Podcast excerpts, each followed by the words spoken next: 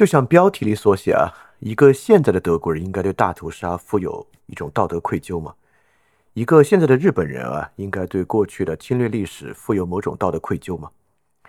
一个现代社会中的男性啊，应该对现代社会中女性的处境负有某种道德愧疚吗？当然啊，以上三个问题我的答案都是应该，我觉得是应该的。而且我也觉得，其实大多数听众听完之后，第一反应可能也觉得应该是应该的啊。那就奇了怪了，既然我们每个人可能都倾向于觉得应该，也没有什么分歧，那做个节目的必要是什么呢？一般来讲，我们做一个节目啊，就是大家很有分歧或者不太理解的事情，才值得来做一期节目。那为什么做这个节目呢？我们就会在最后啊来揭示这个事情。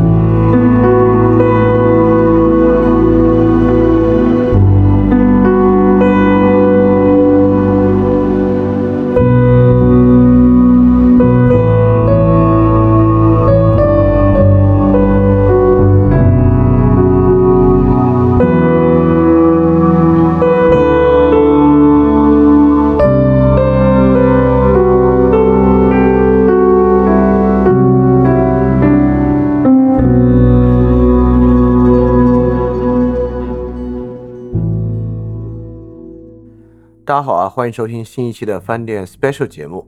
那么在正式开始之前呢，还是做一个简单的公报啊，欢迎大家去接受我们世界苦茶的这个每日新闻综述的这个服务。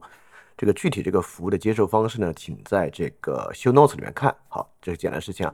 然后第二呢，也希望大家在各个渠道支持饭店啊，不管是在爱发电或者 Patreon 都可以。好，我们正式开始今天的节目啊。首先呢，我们这里说的是道德愧疚啊，我们这里说的就是道德责任，不是刑事责任、民事责任和经济责任等等等等的这些关于法律的问题，不是我们今天讨论的重点。我们今天讨论的就是道德责任这件事儿。这件事儿呢，很多人都会认可，但我猜啊，听到前两个问题啊，大家可能也会觉得，我也不觉得现在好像所有德国人和日本人都还富有这种愧疚，对吧？而且很多人，比如说男性啊，对于这个女性也觉得这跟我有啥关系？为什么我要愧疚啊？它的关键的就就在于啊，第一，很多坏事儿我知道啊，但是它不是我做的，而且我也不认可，我为什么要对他有愧疚，对吧？比如说一个现代的德国人啊，我不是纳粹党，德国过去做的事儿不是我做的，也不是我的父亲也没参加过，可能我的父亲当时在德国还是游击队呢，对吧？那我根本就反对他呀，既不是我做的，我也反对他。如果我要负责的话，是不是很不公平？你看，而且啊，还有一个就是现在的德国人、日本人对于过去的事情，我们有时候也会说，这根本就是过去的事儿，为什么现在的人要负责呢？你看，对德国人，你可以说啊，你你们德国人为什么要整体负责？你们当时啊，这个纳粹党是民选政府，对吧？那日本人是不是又有一个理由了呢？我们这连民选政府都不是啊！我的这个这个祖上啊，根本就是个左翼，我们家族根本反战的，我对他有什么道德责任呢？我没有道德责任啊！就就是所有的这些逻辑啊，在今天可能在网上看到最多的呢，就是今天很多男性面对女性主义啊，就会说我又没有欺压过女性、性骚扰过女性，我也不认可这个男性要权利啊，我为什么要对这些事情负责啊？为什么我要接受网上对整个男性群体的这种？呃，攻击呢，对吧？这这个话大家听得非常非常多了。但我们这期节目并不是主要为了讲女性主义啊，但在这里面是一个非常显著的例子和话题，大家可以去感受。是啊，对啊，一个人为什么要为不是他做的，而且他也不认可的事情负道德责任呢？这听上去是不是挺不公平的？而且一个人他只要跳出来能够证明。这事儿不是我做的，而且如果一个人真的可以证明啊，他没有做过任何不好的事情，而且他也很真诚的说，我反对这样的意识形态或者这样的想法，是不是他就完全没有责任了呢？对吧？其实啊，今天做这期节目的原因啊，就与最后一个那个男性面对女性主义的事非常类似。我们今天讲的其实是这个 collective guilt 的问题啊，这 collective guilt。并不是我发明的词汇啊，这个在伦理学应该就是一个非常重要的概念啊，就是集体罪责的问题。呃，今天的社会很多人是拒绝集体罪责的，包括我们所讲的德国人、日本人、男性，很多很多的人，你我，我们很多时候愿意拒绝 collective guilt。男性呢，就是里边的一个义子。而且我做这期节目呢，当然原因就是因为在世界苦茶里面啊，呃，有很多人看到我的一个关于 collective guilt 的想法，特别难受，很难接受啊，感觉完全不知道我为什么要那么讲啊，是一个让人读起来特别有点犯恶心、有点接受不了的一个观念。其核心呢，当然就是公平，对吧？听起来就不公平啊！我为什么要为我又没有做，我也反对的事情承担道德责任呢？你看啊。在最开始，我们讲这个德国人、日本人啊，男性面对女性主义的例子啊，我开始也说啊，我觉得人第一次听到这个，可能都会觉得还是应该负点责任，对吧？这是个直觉的反应。那既然说到这里啊，我为什么要为我没有做，我也反对的事情承担道德责任？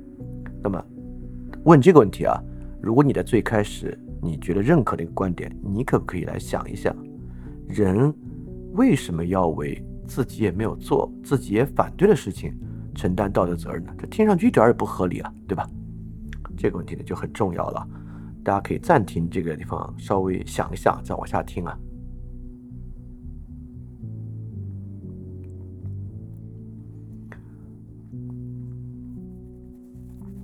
好，我们这期呢其实就是要来讲啊这个 Why collective guilt matters 这个问题，人跟人之间啊为什么要形成一个道德的共同体？这个道德共同体的构成里面的道理是什么样的？呃，延续菲尔年他一贯的讲法，我们依然是从很多不同的例子之中来切近这个 collective guilt 的问题。我就来举一系列例子啊，从中找出一些模式。第一个呢，有很多刑事犯罪的案件，对吧？很多这个加害人杀掉被害人，这个加害人自己自杀，这种事情特别多啊。美国的枪击案，中国的很多案件都是这样的。你先呃伤害别人的生命，然后伤害自己的生命。这最后的庭审过程中呢，免不了啊，这个加害者的父母要遇到受害者家庭。经常我们能看到加害者的父母为受害者的家庭道歉，对吧？这个太正常不过了。但这其实也符合我们刚才讲的：第一，这个错事儿是加害者父母做的吗？不是。第二，加害者的父母他认可这样的犯罪行为吗？也不会。那他为什么要为自己的子女道歉呢？他自己的子女是加害者。他有什么理由为自己的子女来道歉？啊，我管这个呢叫家长模式。这个家长模式呢，就是说，你虽然不认可这个事儿，你也没这个错事儿，你也没做这个错事儿，但是呢，你对这个加害的主体啊负有某种责任。比如说父母道歉啊，经常就会说对不起啊，没有教好我的儿子做出这样的事情，这是最经常说的。你看这种道德共同体啊，collective guilt 的原因呢？就是你有教化他的责任和义务，这个教化的责任和义务呢，出现在这个父母、老师以及在进入社会中，比如说一个企业，比如说你有一个员工犯了个大事儿啊，偷了对方公司的钱，你是老板，你遇到对方公司，你可能也会说，哎呦，对不起啊，我们公司出现这样的问题啊，没有管好我们员工，对吧？你也会为这个事儿道歉。也就是说，如果你负有某种改变他、让他变好的义务的时候，那这种时候呢，你基本上就与他绑定成为一个道德的共同体啊，需要为这种事情来道歉。呃，这个范围有多大，我们一会儿来讨论啊。所以这个第一个模式啊，我可能叫家长模式，呃，或者叫师长模式吧。这个师长模式大家应该都能理解。好，第二个事情啊，现在的男性为什么要为女性感到有一定的罪责呢？这个其实我觉得男的可能答不出来啊，但女女性主义者肯定能答得出来。原因就是因为呢。这里面有一种受益者的模式，对吧？也就是说啊，一个男性可以从来没有欺压过女性，从来没有性骚扰过女性，而且呢，他也反对男性对女性的一切欺压和性骚扰。但是，你依然在不断的从男权社会中获益，这根本不是你能选择的。就比如说，你去就职的时候，你可能在就职中 PK 过了一个女性，这不是你能选择的。但别人选择你的原因，很可能就是你是男的。别人担心那个女的万一未来生孩子怎么办啊？她结婚怎么办啊？等等等等的东西啊，或者对女性的某种偏见，也就是在一个社会之中啊，在有一些历史性的问题之中，你要从中获益，这东西不是你能选择的。就像啊，在比如说我们拿美国的社会举例，那美国的社会过去对有色族裔等等都有很多歧视，那么呢，白人的家庭啊。他本来家庭的经济地位和经济条件都更好，所以他们的子女呢都有机会接触到更好的教育条件。所以说一代一代这么积累下来啊，你就算生活在一个白人左翼家庭中，你从来反对歧视有色族裔，但由于你这个中产阶级家人身家家庭身份啊，你能够接受到的资源本来就比一个有色族裔要多，所以你就算反对这事儿，你也从中获益。你从中获益这个事儿，你根本摘不出去。那包括我们现在城乡二元状况也一样。你是一个城市里面的中产阶级，那你在这个发展和成长过程中就一直在受过去这个的好处啊，对吧？这个跟你自己做没做什么，或你反不反对什么是没有关系的，因为呢，你在从一个不平等的过程中受益，所以说呢，你应该对此感到有所罪责。这种受益啊，不光来源于一些软性的文化的东西啊，甚至来源很多硬性的东西，比如说在男女之间确实就有一种结构性的不平等。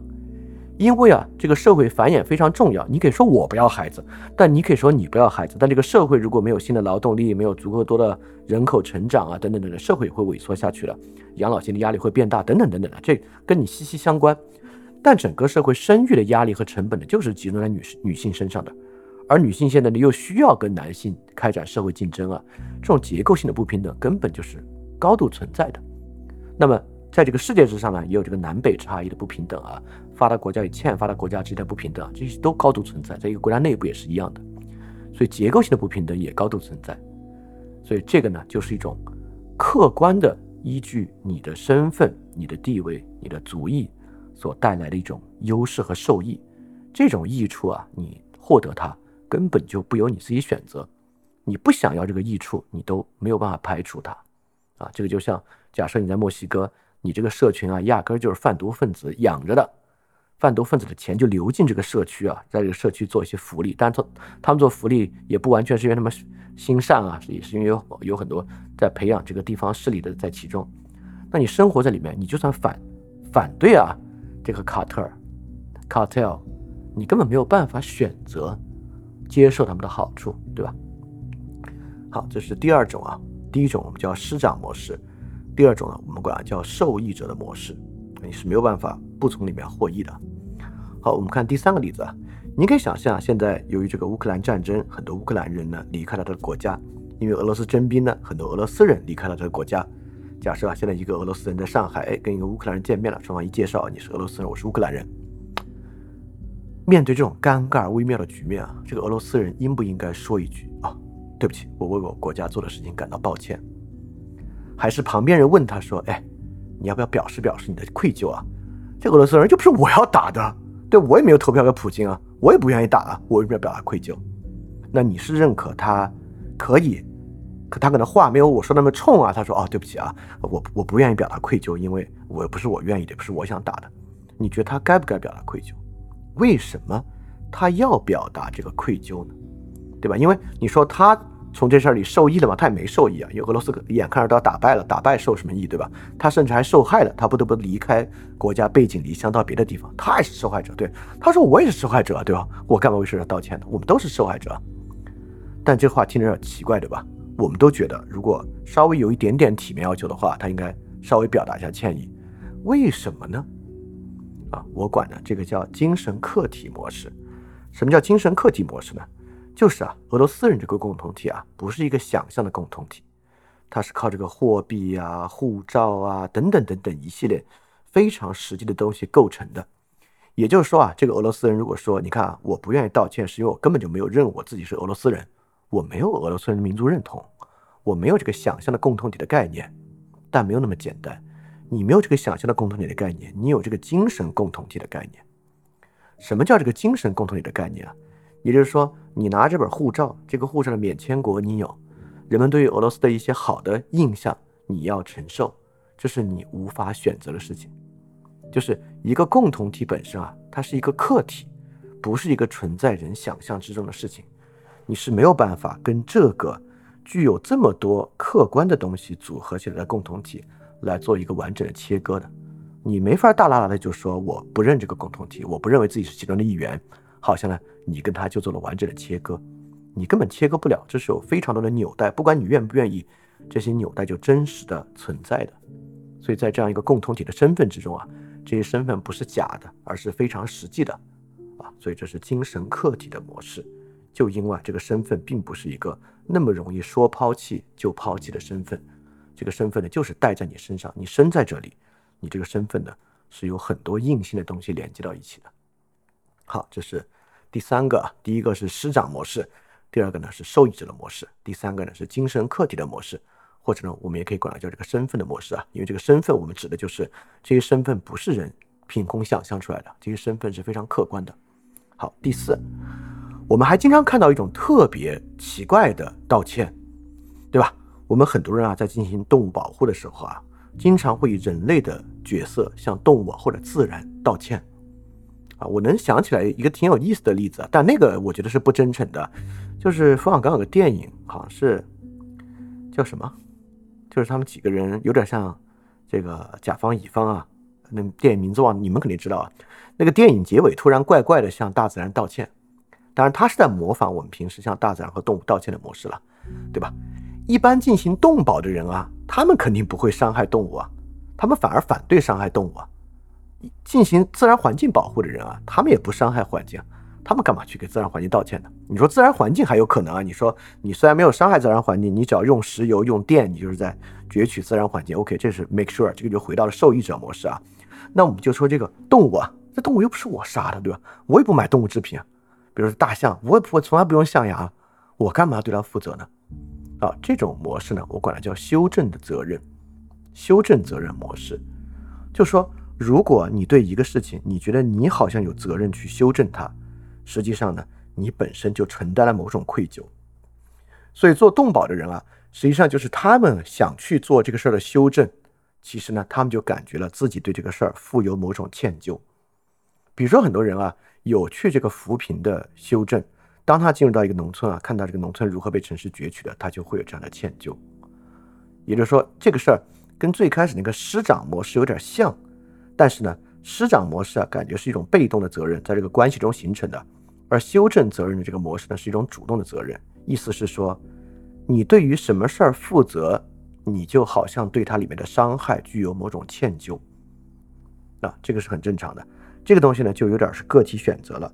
一个人啊，你认为自己对什么事儿负责？当然啊，今天的很多人认为我对任何事情都没有责任，我只对我自己有责任。因此呢，他对很多事的歉疚感就会比较小，就会少一些啊。这也是经常发生的。但如果你对一个事儿，你感觉你对其有责任的，你就很容易产生歉疚感。好，这是第四个例子啊，就修正责任的模式。这些模式我都会在 show notes 里面总结啊，大家可以去看。好，我们第五个例子啊，就是这个这个时间的问题啊，就现在的德国人、日本人，干嘛还要为过去发生的事情道歉呢？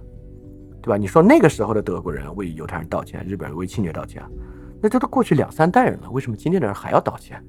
这个道歉的原因是啥？原因就是这个。你看，我们也经常说一个话，就是我们要给后代留下一个好的自然环境，对吧？这代表什么呢？代表啊，这个人类自认为自己具有代际的责任，就是我们这代人不光是为了我们这代人活，我们也是为了后代而活。而且这个后代呢，指的还不是我的后代，就一个丁克，一个完全不不准备生孩子的人，他依然可以说我们要为后代营造一个好的环境，对吧？这绝对不是假的，因为人可以非常广义的为了后代，不管是国族意义的后代还是世界意义上后代承担责任。那代际责任。既然向后追溯，其实同样的也向前追溯，也就是说，你之前的代际他们所犯下的错误，在你身上就会留下痕迹。这是人一种非常自然的思维方式啊，就是我们人呢具有代际的责任。这个代际的责任呢，同样，你刚才听可能觉得有点奇怪，那你就同样，那我们这一代犯的错，那就会由我们的后代也会来承担，非常容易，对吧？现在俄罗斯入侵乌克兰。那现在俄罗斯的年轻人长大之后，在国际上就是二等公民啊，没办法，除非做的非常非常好的 remedy 啊，不然很困难，就是二等公民，这是代际责任。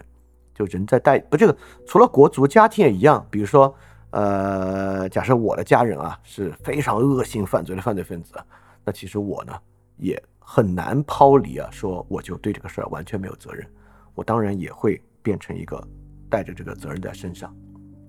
哎，你说这个很奇怪，对吧？我干嘛要为我父母做的事情负责？这还是刚才那个例子啊，就是假设你父母是个非常有道德的人，人们会高看你一眼的。那你凭什么呢？那个时候你又说你不要高看我一眼，我父母不对我，你就不说了，对吧？那坏的时候你要跟他切割，好的时候你就享受这个好处啊，这不可能的。所以代际责任是一种非常自然的东西啊。所以说我们有时候呢也要为过去发生的事情道歉。当然啊，这个代际责任肯定是有限度的。你说现代埃及人要不要为公元前毒犹太人来道歉啊？那我们现在要不要为这个秦朝啊？这就就是甚至战国时期啊，这个征服啊，征服西戎啊、犬戎时候的屠杀道歉了，这肯定不，这个代际责任肯定不会追溯到那么远啊。基本上就是，我觉得它基本上保持到哪里啊？就保持在啊这个问题还没有解决，问题的痕迹在社会上依然存在的时候啊，这个代际责任呢其实就存在。所以你看啊，我们举了五个例子啊来说明啊这个 collective guilt 是怎么来的，我们怎么会形成这样的一个道德的共同体啊？第一个呢是这种师长的模式，第二个呢是受益者的模式，第三个呢是身份的模式，或者讲精神客体的模式，第四个呢是修正责任的模式，第五个呢是代际责任的模式。就是当然很多事情之中呢，其实这五个东西啊，很多时候是交织在一起的。比如说啊，德国人对犹太人啊，他其实就交织了这种身份、修正、代际，甚至结构性的不平等在其中啊，等等等等，这都是都是在里边的。很多事情呢是互相交织的。好，我相信啊，通过以上这五种东西啊，大家至少不会觉得 collective guilt 只是一种道德直觉啊，只是一种直觉的事情，那不是一种直觉的东西啊，这里面是有很多道理可以去讲的，而且 collective guilt 确实是一个真实存在的东西啊，非常实在的东西。好，那我们回来就要解释东西了，这里面呢，让人最不爽的就是那种不公平感。就我为什么要为我没有做，我也反对的事情承担责任呢？这事儿怎么听都不公平，对吧？这事儿也不是我做的，而且我从根本上反对这个价值。你说我要为他负责，我不，我我我我受不了。好，我们怎么去解释这种不公平的现象呢？这种解释现象就是威廉斯的道德运气。啊，这威廉斯的道德运气，我们举个最简单的例子啊，我开车上高速，高速上突然窜出来一个人，是个孕妇，她横穿高速公路，我一不小心。撞死了，一尸两命，啊，我觉得，哎呀，有负罪感。但你说，第一啊，高速公路本来行人就不能上，又不是你让他今天上来的，对吧？你干嘛现在有负罪感呢？这话很难这么解决。我们有时候在路上碾死一个动物，碾死一个狗，哇，难过的不行。靠，你是这狗突然窜出来是你的责任吗？不是你的责任，对吧？但你依然感觉很难过。为什么这个难过呢？这是威廉斯讲的道德运气啊，管这个叫行为者憾恨。就说，如果你是一个行为者啊，一个事儿产生了坏的结果，那其实呢，不管是不是你的责任，你都会感觉到一种道德上的这个压力和负担啊。当然啊，我们说的 collective guilt 并不符合行为者憾恨，但是呢，符合道德运气啊，它是道德运气的另外一种模式。我们可以说，collective guilt 就是一种道德运气。就是你出生在一个极其有钱的白人家庭啊，你在美国，那就仿佛是带着原罪出生的，这就是你的道德运气。当然，你看另外一方面，你还是获得了另外一方面的运气，对吧？你获得了财富上、社会地位上的好运，但在道德上呢，你交了一个霉运。也就是说啊，我们有时候就是落入到一个负有罪责的身份，落入到一个负有罪责的共同体，落入到一段负有罪责的历史之中，这不是你的责任，这是一种霉运。但不因为这是一种霉运，这个道德责任的就消失了。也就是说，道德这个事儿，威廉斯的道德运气就证明他，道德这个东西并不一定要公平，同时也证明了公平在道德之中并不是一个至高的价值。你不能因为说啊，既然都不公平，我就不要道德了，那不能这样。一会儿我们会讲为什么不好啊。我们要讲的呢，就是你要接受人是有好运坏运的，而且你要接受。事实上啊，如果你在道德上承担 collective guilt，你基本上是吃，你基本上是希望会占便宜的，你就认这个便宜吧，对吧？我我我觉得很难能举出一个特别特别好的例子啊，就是我一边吃亏，一边在道德运上受害。你说俄罗斯人就是啊，那你说俄罗斯人毕竟没有打你，是你去进攻别人，是别人来侵略你，对吧？至少你的家人在莫斯科是没有什么生命危险啊，这乌克兰人没有天天轰炸莫斯科，对吧？至少没有什么大的现实上的损害啊。所以我们怎么解释这个不公平的问题呢？就人为什么要为他没有做，他也反对的事情承担道德责任？这就是因为道德运气，道德本身呢具有运气的成分，你呢就要接受运气。接受运气对人来讲很容易啊，人接受，尤其是人接受好运啊，很容易接受。你要中彩票中奖了，你不会天天惴惴不安的，你会很欣喜。但人接受坏运气呢，一般来就比较比较难一点。但是，一般难的事情才是对的事情嘛，所以接受这个运气很重要。好，那我们就接着说啊，有人就会说哈，你以上这一切，我听上去道理是都有道理，但我就是不接受，我的命运我负责，我选择不接受。道德运气。那如果人不接受道德运气会怎么样呢？我简单说说啊，这个后果是非常非常严重的。基于这个严重的后果啊，我认为我们应该接受道德运气。首先啊，如果我们不不接受运气与道德的关系，那么遗产税啊、富人税啊、阶梯性的所得税这些都失去了合理性。对吧？就是我是诚实赚钱赚到这么多钱的，为什么对我真的是要高一点？包遗产税也是啊，我我我老爹的钱诚实赚的，我继承的时候要交很高的税，凭什么？我凭什么？对吧？首先我得这个钱不是我犯错得的，对吧？这里面没有任何错误，我为什么要交一大笔税？啊，对吧？这就是这个原因啊。如果我们不接受这个呢，我们同样也不能接受一切矫正正义。当然，本来我们就很难接受矫正正义啊。这矫正正义翻脸以前很多节目讲过了，就是我们不接受现在很多过去受到压迫的人啊，在比如说就业啊、升学方面啊，能够直接获得硬的好处。我们觉得就不是我压迫他们的，对吧？干嘛我要从中获受害？很多人就是这样来做这种公公正的算计，去拒绝呢一切这种矫正正义啊。女性应该会呃比较容易理解她的问题啊，就是呃你就可以想象一个男的拒绝一切。性别上带来的这个罪责，这个社会是个什么样的社会？但好的男的呢，就一切都是得好处得完，他就可能到这个时候都还能死鸭子嘴犟，觉得我好像不接受。如果不接受，刚才就举例子啊，那我总结一下，不接受会怎么样呢？如果我们不接受这个 collective guilt，不接受道德的运气属性啊，那么呢，社会的一切矫正都必须靠施压完成，也就是说。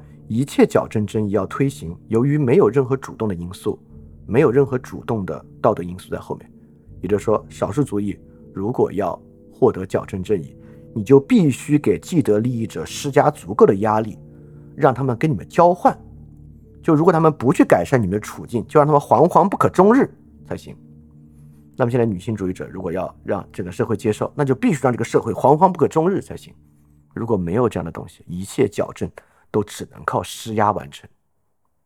第二，所有改善和修正的责任必须重赏。那比如现在有人要去做动物保护，如果这事儿不是极端赚钱，我就不会去做，对吧？又不是我在杀动物，我只要保证我不杀动物，我对其他动物、对自然，又不是我在伤伤害自然啊，我对自然没有任何责任啊，责任都是谁伤害谁去管啊，谁污染谁去管，我没有污染。如果想让我去管，好。你得给我很多钱才可以，啊，你就给我足够的奖励，我才愿意去承担。那我们这个社会上几乎所有的这种责任啊，都会因此而瓦解一大部分啊。我我我不好说会全部瓦解，应该不会全部瓦解啊，但有很多责任都会去瓦解。所以，如果我们不接受 collective guilt，不接受道德运气说呢，那么这个社会的矫正正义和社会的修正责任呢，我们所付出的代价，整个社会所付出的代价和成本啊。就会呈几何级数的上升。我这我这完全没有在从任何道德高调啊，从人的尊严啊方面去讲这个问题啊。如果非要从尊严方面论证 collective guilt，也当然可以啊，听上去就更像道德高调了。我完全是从非常现实功利的角度啊，从某从从某种社会秩序构成的角度来讲 collective guilt 具有什么样的功能来讲这个问题。因为我明白啊，如果要讲那些道德啊、尊严啊，饭店讲的够多了，我也不在这里。接着讲了，就像很多人啊，一听我说这个就说，哎，他是这么想，很正常，他是个 Christian 嘛，所以 Christian 对于这 guilt 特别看重啊，那很正常。但这话的意思好像是说呢，你看啊，我强调这事儿呢，是因为我持有一种很过时的相对的文化，对吧？只要有一个更先进的另外一种文化就不这样。但我明白肯定不是如此啊。我们在讲这个儒家文化也讲了知耻而后有礼啊，当然这后有礼是我说的，这孟子。讲的是知耻而为人，知耻而后勇啊。但知耻之说，在儒家文化中也非常重要，但其实在其他文化中也非常重要了。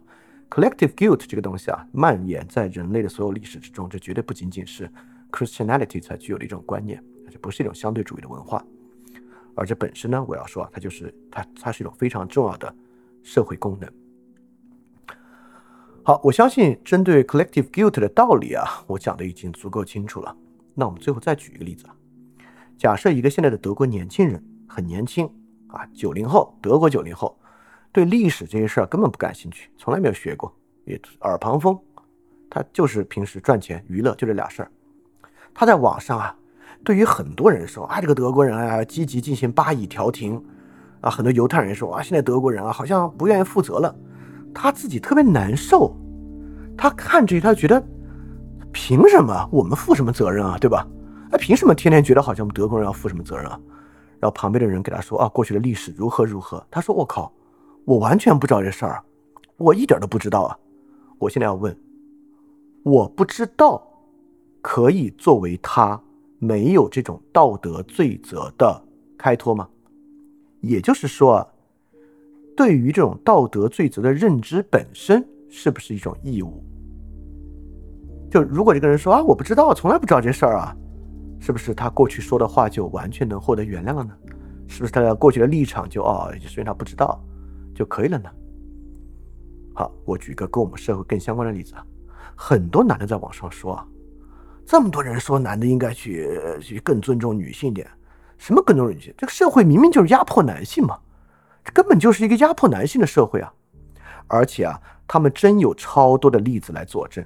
就如果你见过任何 anti-feminism 的账号啊，超多例子来佐证这个社会其实是个压迫男性的社会。那么，他们需要为自己狭隘的认知负责吗？还是说，因为他们的认知狭隘，所以说他们其实没有责任呢？他们只是不知道而已啊！不知道没不负责。一旦他们知道了，他们就会有别的想法。人要为自己的狭隘认知负责吗？我相信啊，第二个例子大家认为是要的，人当然要为自己。如果你自己啊甘愿接受狭隘认知啊，导致你没有道德罪责，这是你的责任。你不知道，不能以此作为开脱。好，那最后就要讲，那我为什么要做这期节目呢？那我就要问大家这几个问题了：有没有什么事儿其实是你应该知道，但是你一直回避，一直不愿意去知道的？因而有没有什么 collective guilt？是你应该有，但是你却一直回避，一直没有的。如果你有，对于很多现实问题的看法，你会不会不一样呢？最后一个问题啊，如果我们现在这个社会变成一个绝大多数人都拒绝 collective guilt 的社会，我们又会面临一个什么样的社会呢？我们不能变成一个。只要其他人负 collective guilt，而我们自己拒绝 collective guilt 的社会。好，这期范儿电台到这里结束，大家记得敢于去相信，也敢于分享你的相信。二零二二年我们成功了，非常感谢大家。去年是饭店脱离大额赞助者用 p a t r o n 模式运营的第一年，这一年在大家的 sponsor 下，饭店成功的不需要任何广告、定制节目等收入方式。维持了非常纯粹的创作，我能够有这样的创作条件啊，我是深感幸运的。延续这种创作方式，高强度的为大家提供各种内容啊，是我个人很大的一个荣幸。所以在新的一年啊，也希望继续能够有大家的支持，在 Patreon 和爱发电赞助饭店的创作，大家量力而行就好啊，还是优先自己的生活。如果你希望赞助饭店，可以在 Show Note 找到链接的地址。非常感谢大家了。